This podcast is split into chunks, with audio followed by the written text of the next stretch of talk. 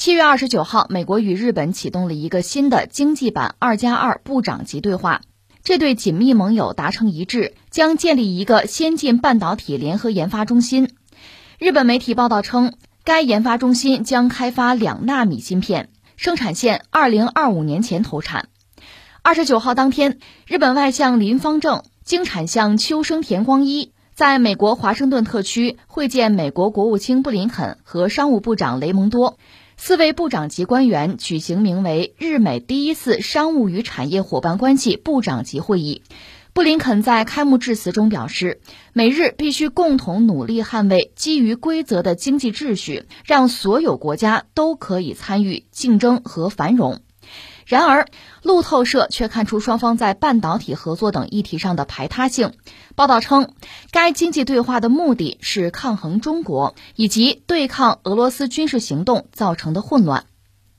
呃，得说美国人最近是动作频频，虽然说他经济现在叫什么技术性衰退哈，但是在这些确实决定一个国家命运的问题上，那不能松口气儿啊，咬着牙往前走。美国人最近动作频频，一个是芯片法案。就那个芯片加那个法案已经算通过了吧？原来说是芯片法五百二十七亿，实际上远远超过这个数字啊，两三千亿的样子吧。当然这里面芯片那五百多亿算是批下来了，这是一个事儿啊。那针对这个所谓芯片法案，它的全称叫芯片和科学法案吧？中国商务部有一个回应，就提醒说，这是典型的差异化产业扶持政策呀，这么搞有它不合理的地方啊。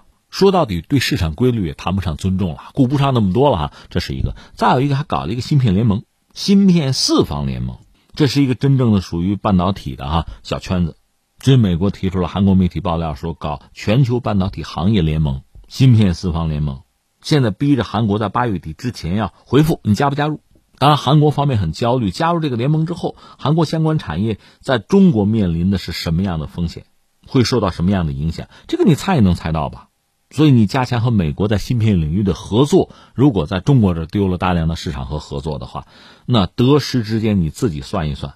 但中国方面的态度就说，不管搞什么样的框架安排，应该保持的是包容开放，而不是歧视排他呀。应该促进全球产业链供应链稳定，而不是损害和割裂全球市场。在当前形势下，加强产业链供应链开放合作，防止碎片化，有利于各方，有利于整个世界。当然，你中国人说这个话，人家也不会听，因为美国人这种一意孤行是一如既往的吧。而且，他们特别愿意搞圈子，涉及到芯片，这不就好几个圈子了吗？现在这个美国和日本说要搞下一代的半导体联合研发中心，日本媒体爆料说目标是两纳米的芯片，这应该说是走到头了。现在啊，这就说到了半导体这个领域。哎呀，我们还重复一下那个所谓的摩尔定律吗？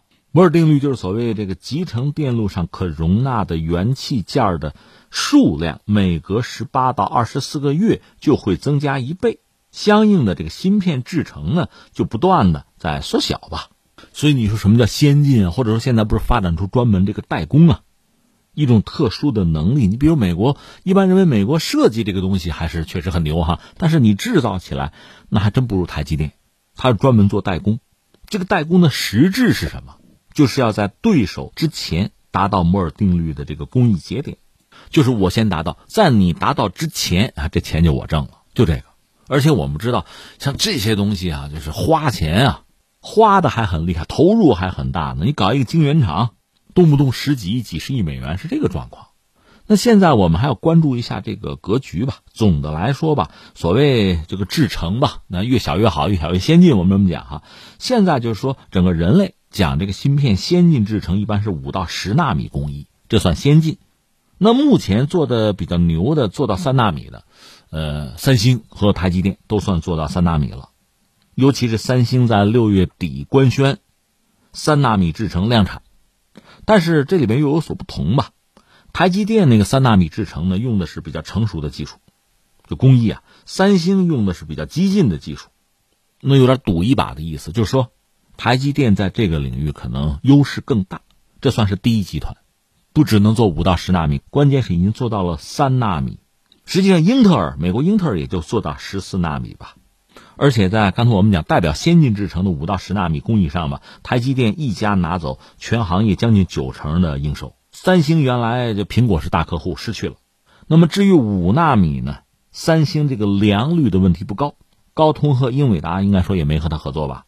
另外就是三星，就是韩国和日本关系不好，那个光刻胶不是日本不给了吗？这个对韩国的这个半导体都形成了冲击，所以其实台积电算是一股独大。但是美国人又很担心，就如果台海爆发危机的话啊。说起来可笑，那你就应该让台海保持稳定啊！你别找事儿啊！你如果自己挑事儿，最后台海爆发危机，台积电的生产受到影响，那翻过来，你就是美国本身的这个芯片的供应也不就成问题了吗？所以他现在想什么呢？就想收回来，包括三星、台积电，你们到我美国市场，在我美国搞生产线。台积电的张忠谋就明说你不行，因为你人工成本太高，这么多年你没有搞，你没有经验，你做不出来，那就是干花钱费钱嘛。但是也没有办法，美国人一意孤行吗？实际上，台积电在美国设厂，但是效果不佳。现在美国逼着三星，你就八月份表个态吧，我们这个四方联盟你加不加入吧？但另一方面，台积电也有自己的苦恼吧？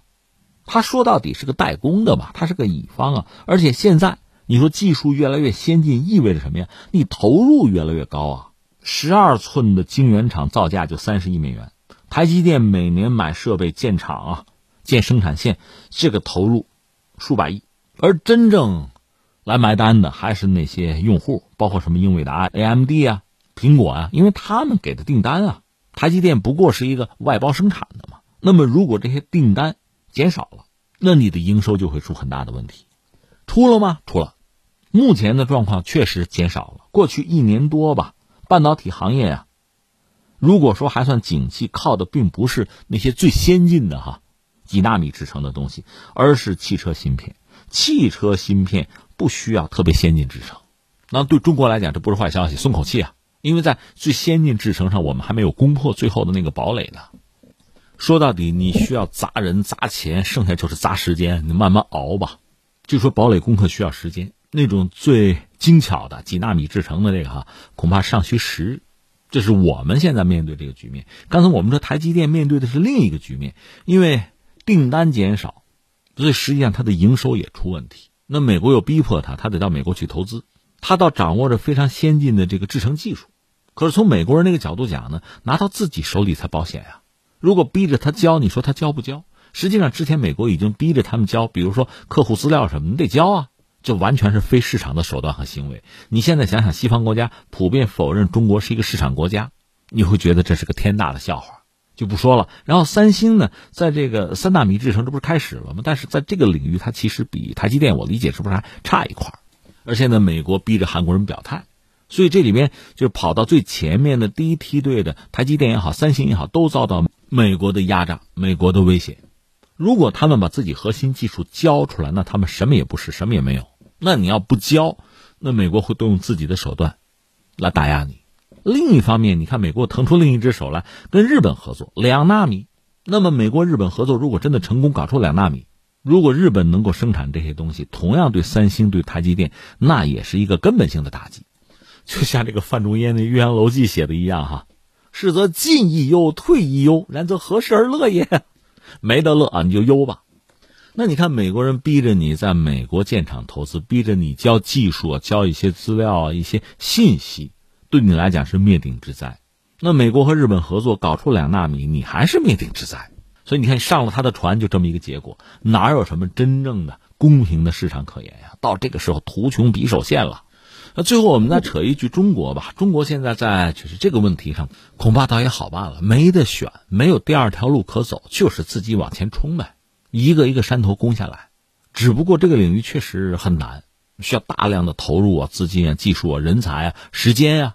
放到一个锅里去慢慢熬吧，就出现这么一个局面。而且，呃，我以前和大家聊过，就是这类领域吧，半导体这个领域，其实别的领域也是这样。它只要涉及到市场经济这个东西，就是这样。你搞台车也是这样，自己做出来是一方面，卖得出去让别人用，同样重要。这是我们现在要做的事情。而且，这个摩尔定律是不是要失效？你都两纳米了，还到一纳米吗？然后怎么办？到了物理极限之后怎么办？现在这个所谓硅片、硅基的，如果做到头，是不是碳基意味着未来呢？这个据我所知，我们也有巨大的投入，也在做那方面的研发。就是这几条路你都得走，就像这个疫苗一样，涉及到疫苗嘛，多种理论、多种逻辑，我都投资，我同时试，哪条路我都得走。这是中国目前的状况。另外，《华尔街日报》最近有篇文章分析苹果，说苹果为什么离不开中国哈？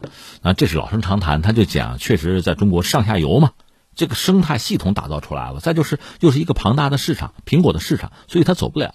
这个本身对中国来讲，也应该说不是一件坏事就是你和这个世界，和在全球范围内哈，这个半导体啊，包括芯片很重要的一个用户和一个创新者，你毕竟还在维持这个联系，这种联系也有联系的价值。也好吧，虽然说在这个领域我们有很大的一块距离，但毕竟我们能自主，不像某些国家和地区，他根本就自主不了了。